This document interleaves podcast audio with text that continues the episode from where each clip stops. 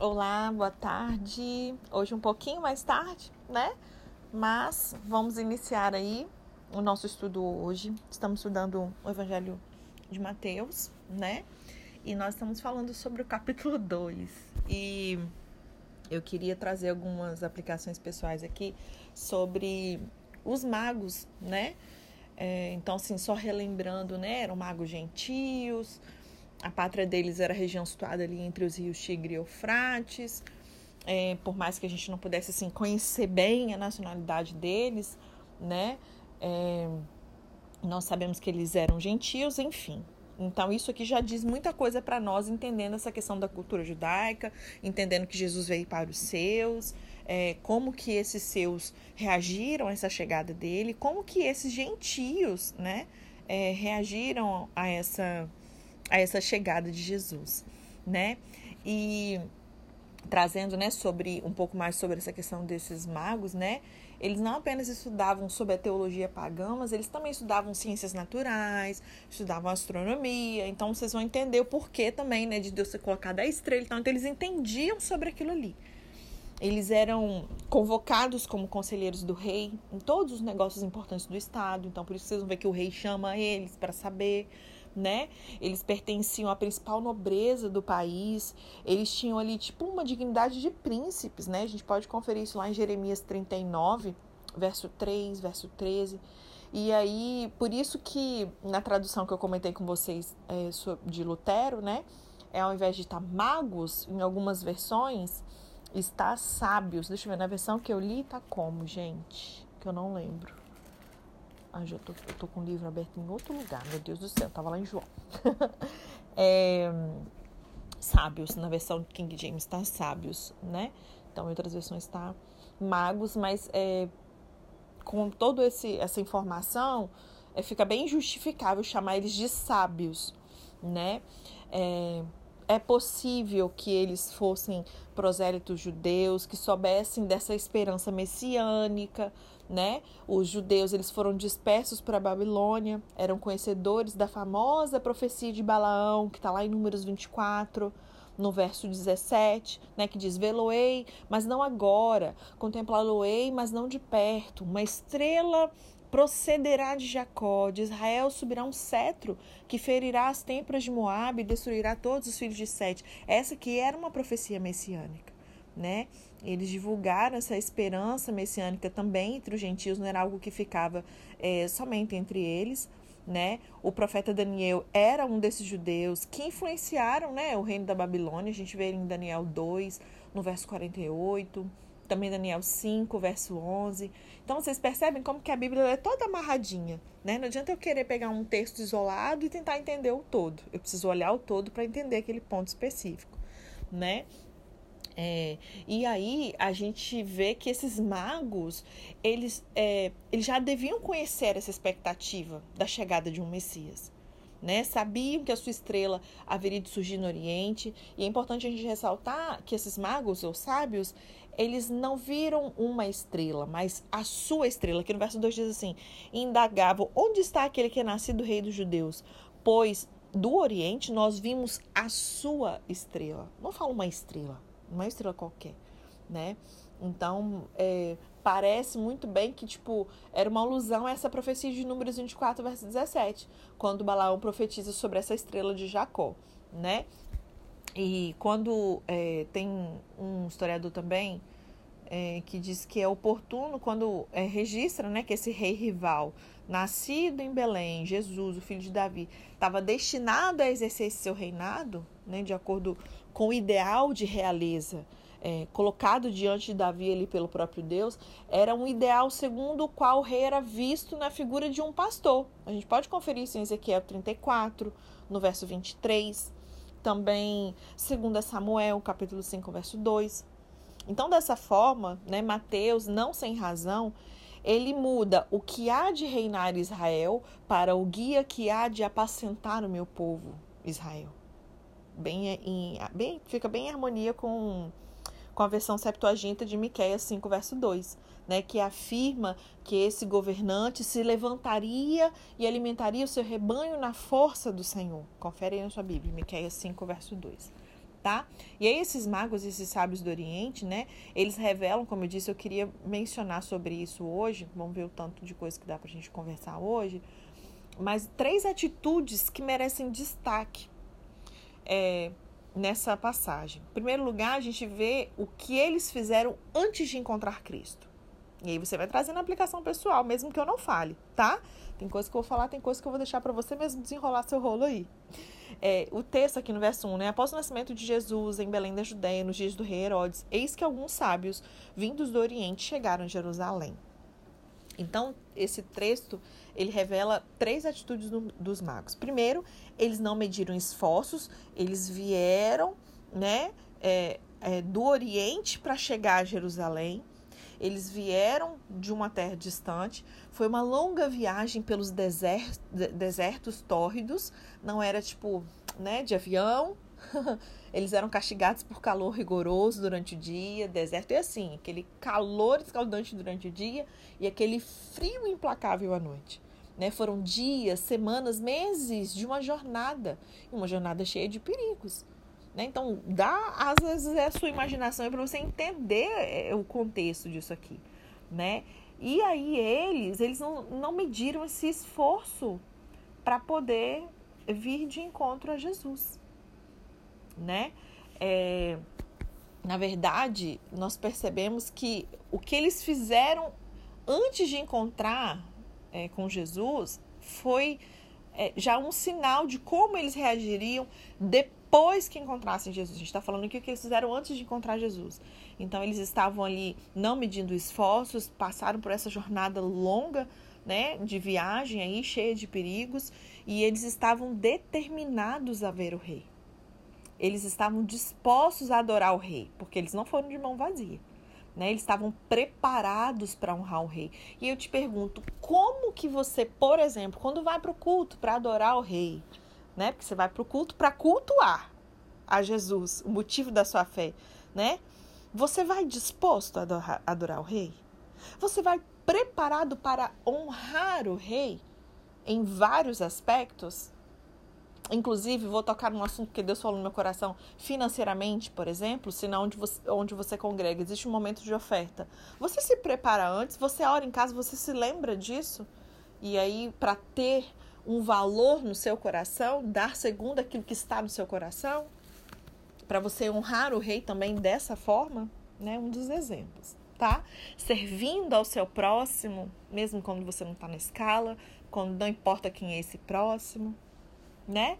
E aí a gente vê eles determinados a ver o rei, adorar o rei e preparados para honrar esse rei. Depois a gente vê eles buscando informações onde estava a palavra diz: Onde está aquele que é nascido rei dos judeus? Pois do Oriente nós vimos a sua estrela e viemos adorá-lo. A fonte deles era a palavra, as profecias.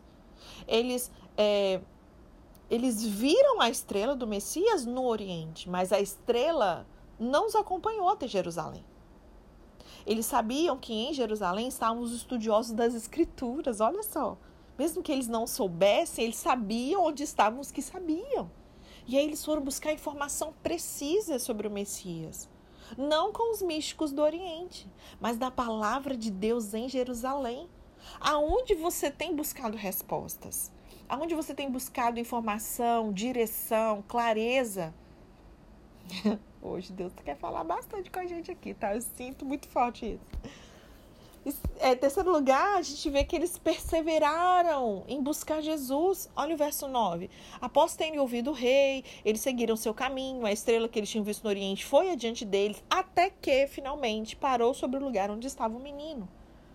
Os magos viram como que o rei Herodes ficou alarmado ali, né? Viram que Jerusalém ficou transtornada diante dessa reação de Herodes. Nós já conversamos bastante sobre Herodes ontem. Eles sabiam que eles estavam correndo risco né, viajando por esse território do, governado por esse rei doido, insano, e mesmo assim eles não retornaram ao Oriente. Eles prosseguiram na sua viagem rumo a Belém, até encontrar Cristo e se curvarem diante dele, reconhecendo a sua dignidade de ser adorado. Então, vimos essas situações com relação à atitude deles antes de encontrar Jesus. Vamos falar agora sobre é, coisas que a gente pode aprender aqui quando eles, é, o que eles fizeram ao encontrar Jesus. O texto ele descreve para gente três atitudes desses magos, desses sábios, depois que eles encontraram Jesus. Em primeiro lugar, o verso 10 diz assim: E vendo eles a estrela, alegraram-se com grande e intenso júbilo. Meu Deus. Então, em primeiro lugar, eles se alegraram intensamente. Eu te pergunto: você é uma pessoa alegre? Você já tem Jesus? Você já se encontrou com, com Jesus? E eu te pergunto: você é alegre? Qual a intensidade da sua alegria? Isso aqui já mostra muita coisa. Esses homens eram gentios, eles não tinham aliança com Deus. Se Jesus despertava ódio em Herodes, indiferença ali nos principais sacerdotes, nos escribas do povo, para esses magos, esses sábios gentios, Jesus ele foi motivo de intensa alegria. Na verdade, Jesus ele é a alegria daqueles que o encontram e o adoram. Segundo lugar, a gente percebe que eles adoraram Jesus com uma forma, não é de qualquer jeito, foi com humildade. Olha o que diz a parte A do verso 11. Ao entrarem na casa, encontraram o menino com Maria, sua mãe, e prostraram-se. E prostrando-se, o adoraram. Eles entraram numa casa, não era numa gruta. O nascimento de Jesus já tinha corrido há uns dois anos. Lembra que eu falei sobre isso ontem? Né? Então, isso aqui não foi tipo, acabou de nascer o menino, né? Porque Herodes estava mandando matar de dois anos para baixo. Então situa. Lembra que eu falei, às vezes a gente lê o texto e acha que foi corrido. Lembra de, de José e Maria, quando eu falei assim, a, o anjo veio, visitou Maria e logo em seguida já começa a falar sobre José, José querendo desfazer o casamento, como se na mesma hora ela tivesse corrido para falar para ele, mas não. Ela foi visitar Isabel, né? Ficou um tempo lá até João Batista nascer, depois que ela volta já de barriga grande, aí que ela vai falar para José. Então a gente vai lendo, precisa entender o tempo que ocorre entre uma fala e outra né? E como ele fala aqui logo em seguida dessa questão do nascimento e a visita dos sábios, às vezes a gente lembra, até falei do, do presépiozinho, né? A gente já imagina Jesus ali no meio do monte de, de, na estribaria e na manjedorazinha e os magos ali. Mas, é, historicamente, a gente pode perceber que não foi assim, né? E aí, é, já, então, com essa informação, você vai entender que todos esses desenhos, né? ou figuras, imagens que a gente vê dos magos na estrebaria, eles não são biblicamente corretos, tá? E aí eu entrar na casa, os magos, eles não adoraram a estrela, não adoraram Maria, mãe de Jesus, mas eles adoraram quem? O menino Jesus. Eles, lembra que eu falei que eles tinham prestígio? Eles não eram qualquer pessoa. Eles abriram mão do seu prestígio e se curvaram. E eu te pergunto, você fica muito cheio de pompa e tem que preocupar com a sua reputação, com a sua veste, com a sua, sabe, com a sua postura ali no culto ou você não se importa? Você abre mão desses rótulos da sua posição, seja social, eclesiástica, o que quer que seja, e se curva com humildade diante do Senhor, sem se preocupar com o que os outros vão falar. Eles humildemente se prostraram. Charles Spurgeon ele estava correto quando ele escreve assim: aqueles que buscam por Jesus o verão. Aqueles que realmente o veem o adorarão. Aqueles que o adoram, eles consagrarão os seus bens a ele. Dificilmente você que é um pouco assim, é, mão de vaca, que tem dificuldade em ser generoso, eu preciso que você reveja esse seu relacionamento com Jesus né? Porque Deus ele é tão generoso que ele amou o mundo de tal maneira que ele deu, né? Então, quem adora ele acaba consagrando também os seus bens a ele, porque a gente entende que tudo que temos ali não é nosso, na verdade, nós somos mordomos, é tudo dele, né? E concordo também com as palavras de Sproul que diz: os magos eles foram a Belém não para homenagear um rei, mas para adorar a divindade. Que coisa mais linda. William Hendrickson. Ele faz o seguinte, ele escreve o seguinte que eu vou ler para vocês, que eu achei bem interessante. Toda a ênfase de Mateus acerca dos magos, ela é colocada naquilo que é mais importante, que é o que? Viemos para adorá-lo. Não tem aqui uma descrição detalhada da estrela. Não se nos diz como os magos relacionaram essa estrela com o nascimento, não vem detalhes sobre isso. Não nos diz quantos magos eram, apesar de nós né, termos aí esses escritos, que eram três, que o nome era Fulano, Ciclano, Beltrano, enfim. Não vem detalhes de como eles estavam vestidos, como que eles morreram, onde eles foram sepultados. Tudo isso e muito mais foi intencionalmente deixado envolto numa sombra, com o fim de que contra esse fundo escuro a luz pudesse brilhar com muito mais esplendor. Esses magos, quem quer que tenham sido, de onde quer que eles tenham vindo, não importa, eles vieram para adorá-lo. Se mesmo o mundo gentílico lhe atribuía adoração, será que não deveriam os judeus, que receberam os oráculos de Deus, também fazê-lo? E para os gentios há essa mensagem de alento o rei dos judeus deseja também ser o seu rei. E glória a Deus por isso, né?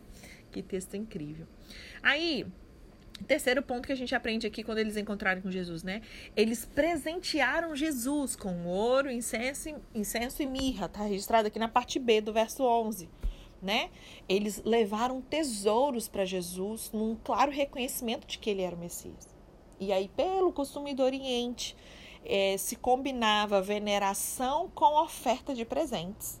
Tá? Então a adoração estava totalmente é, é, ligada. Se eu venerava e adorava algo, alguém, isso viria como oferta de presentes. E eu te pergunto, como que você tem honrado as pessoas? Se é que tem honrado. Pense sobre isso, não só o Senhor, mas pessoas que são importantes na sua vida, pessoas que são que têm uma posição de autoridade, mulher, como você tem honrado o seu marido? Como vocês têm honrado os seus líderes, né, os seus pastores, não sei. Como você tem, você como funcionário, honrado o seu patrão, né? E aí eles trazem os presentes, né? Ouro e incenso, ele remete a Isaías 60, no verso 6, né? O ouro é um presente para o rei, o incenso é o presente para a divindade e a mirra é o presente para quem estava destinado a morrer. Então os magos, eles reconhecem que Jesus é o rei dos reis, o Deus que encarnou, né? E aquele que estava destinado, conforme as próprias profecias, destinado a morrer e não uma morte comum, uma amarga morte de cruz. Até mesmo no berço de Jesus, as dádivas, elas predisseram que ele haveria de ser o verdadeiro rei, o perfeito sumo sacerdote, né? E no final, o supremo salvador. É, peraí que eu acho que minha bateria vai acabar. Aguenta aí, gente. Enquanto isso eu vou falando, quando eu vou pegando aqui o carregador, a gente vai, vai conversando. É, quando Lawrence Richards ele diz o seguinte, que os magos eles levaram presentes e assim eles financiaram a viagem de Jesus, de Maria, de José ao Egito. Porque lembram que logo depois, não presta aí, filho, o carregador, por favor. Ajuda aqui, mamãe. Coloca aqui pra mamãe. Peraí, gente. Tô pedindo ajuda pros universitários aqui. Aqui, filho, ó. Aqui é assim, quem tá mais tempo sabe que às vezes o gato que interrompe, é menino que interrompe, é bateria que interrompe. Pronto, vamos continuar. É... E aí a gente percebe que esses presentes, né, eles de certa forma, olha como Deus ele é muito provedor mesmo, ele se antecipa às nossas necessidades. E todos esses presentes, eles financiaram a viagem de Jesus, de Maria e de José para o Egito, no momento exato que eles precisaram escapar. O recurso já tinha sido providenciado. Que isso possa encher o meu, meu e seu coração de esperança, de fé, sabe? De conforto, tirando toda a ansiedade, todo o medo. Às vezes você está aí preocupado, meu Deus, mas eu vou precisar de tanto, eu vou precisar disso em tal ocasião. No momento exato, a provisão vai chegar. Creia nisso, faça a sua parte e deixa que Deus faz a dele. Amém? Em terceiro lugar, a gente vê que o que eles fizeram depois que eles encontraram com Cristo, né? É, o texto mostra duas atitudes dos magos. Primeiro, eles viveram dentro da orientação de Deus. Gente, aqui é só lapada hoje, né? E aí a pergunta de Deus para nós é: você tem vindo debaixo da minha orientação? Ou você é guiado de acordo com o que você acha, com seus próprios projetos, com seus próprios sonhos? Como é que funciona aí o esquema? Né? eles viveram dentro dessa orientação de Deus. Verso 12, na parte A, diz assim: E sendo por divina revelação avisados para que eles voltassem, não voltassem para o de Herodes, então eles se moveram debaixo de uma orientação de Deus. Que a gente também viva debaixo da orientação do Senhor. Aqueles que atenderam a uma revelação natural, a sua estrela, agora eles receberam uma revelação especial. Eles foram advertidos pelo próprio Deus, por meio de sonho, deles não voltarem à presença de Herodes. Gente, nós precisamos ter uma vida guiada pelo Espírito. Porque existem coisas que o Espírito Santo quer nos avisar, coisas que nós não precisamos passar, livramentos que Deus quer nos dar, coisas que a gente pode evitar, sabe? Como era esse caso aqui, eles poderiam ter pego o caminho de volta, mas o Senhor os avisou para eles não voltarem à presença de Herodes. E Deus, ele tem o mesmo interesse em manter esse relacionamento, essa comunicação comigo com você. Né? E aí Deus ele frustrou mesmo esse propósito desse rei cruel, guiou os magos de volta à sua terra sem esse retorno para Jerusalém. Então, assim, aqueles que se encontram com Cristo vivem em obediência às orientações divinas. Então, se você tem dificuldade em obedecer às orientações de Deus, eu peço para você rever o seu encontro com Cristo. Que talvez você tenha tido um encontro com uma religião, com algum outro personagem que não seja Jesus. Amém? Bom, aí eles voltaram por outro caminho, né? A parte B diz isso, que eles então receberam essa orientação, obedeceram o que Deus falou, e aí o texto diz que eles regressaram por outro caminho à sua terra. Quem tem o um encontro com Cristo nunca mais anda pelos mesmos caminhos. Em nome de Jesus, receba essa palavra, entenda isso. Quem tem o um encontro com Cristo nunca mais anda pelos mesmos caminhos. Existe realmente essa conversão, essa mudança de rota. Existe uma mudança de mente, uma metanoia, uma mudança de mente, uma mudança de coração. Né? A profecia de Ezequiel 26, ela se cumpre na nossa vida, onde ele nos dá um novo coração, ele tira esse coração frio de pedra e nos dá um coração de carne, ele coloca o próprio espírito dele dentro de nós. Existe uma mudança de vida. Você não é mais guiado segundo a, a, a natureza pecaminosa, sabe, ao velho homem. Agora você é guiado pelo Espírito de Deus, uma nova criatura com o espírito regenerado. A sua rota ela é recalculada. Aleluia. Existe uma mudança de caminho. Você estava indo direto para o inferno. E é a partir do momento que você tem esse encontro com Cristo e toma essa decisão, acabou, sua rota é mudada. Amém? Então a gente aprende, né, três importantes lições também com os magos para a gente fechar é, o de hoje, né? Esse bate-papo aqui de hoje, o estudo de hoje. É, primeiro, há verdadeiros servos de Deus em lugares onde absolutamente nós não esperaríamos encontrá-los. Existem verdadeiros servos de Deus em lugares onde absolutamente nós não esperaríamos encontrá-los. E em segundo lugar, nem sempre são os que mais glória tributam a Cristo os que possuem maior privilégio religioso. Olha a situação, olha como é que era a situação desses sacerdotes, dos escribas, e olha esses magos, esses gentios. Né? Então, nem sempre vai ser os que possuem maior privilégio religioso, os que né, é, tributam mais glória a Cristo. E por último, para ser um verdadeiro cristão, não basta apenas conhecer as profecias contidas nas Escrituras. Eles, né, os mestres da lei, eles sabiam, os judeus, eles conheciam as profecias contidas nas Escrituras. E isso não foi suficiente. Não é suficiente para mim, para você, estudar aqui no Talmidim. Ah, deixa eu ver o que fala, né, Mateus? Aí lê, a gente lê o Mateus todinho, uhum, tá. E não basta apenas conhecer as profecias contidas nas Escrituras para a gente ser um verdadeiro cristão. Essa palavra, ela precisa mudar a nossa vida. Precisa haver uma prática, uma aplicação pessoal na nossa vida. Amém? Então amanhã a gente continua.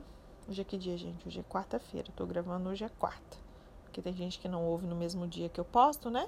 Então às vezes eu fico perdido no tema. Então a gente amanhã, eu vou tentar finalizar as nossas aplicações desse capítulo 2 amanhã, tá bom? Deus te abençoe. Qualquer dúvida, qualquer compartilhamento, alguma coisa que tenha chamado sua atenção, alguma dúvida mesmo, né, que possa surgir, é, se eu puder te ajudar, se eu não, não souber, eu procuro os universitários, procuro ajuda, né, com pessoas que têm muito mais da palavra do que eu, tá bom? Quiser compartilhar alguma experiência que tenha tido, fique à vontade. Manda mensagem aí, sempre edifica a minha fé aqui do lado de cá também, tá bom? Deus te abençoe e até amanhã.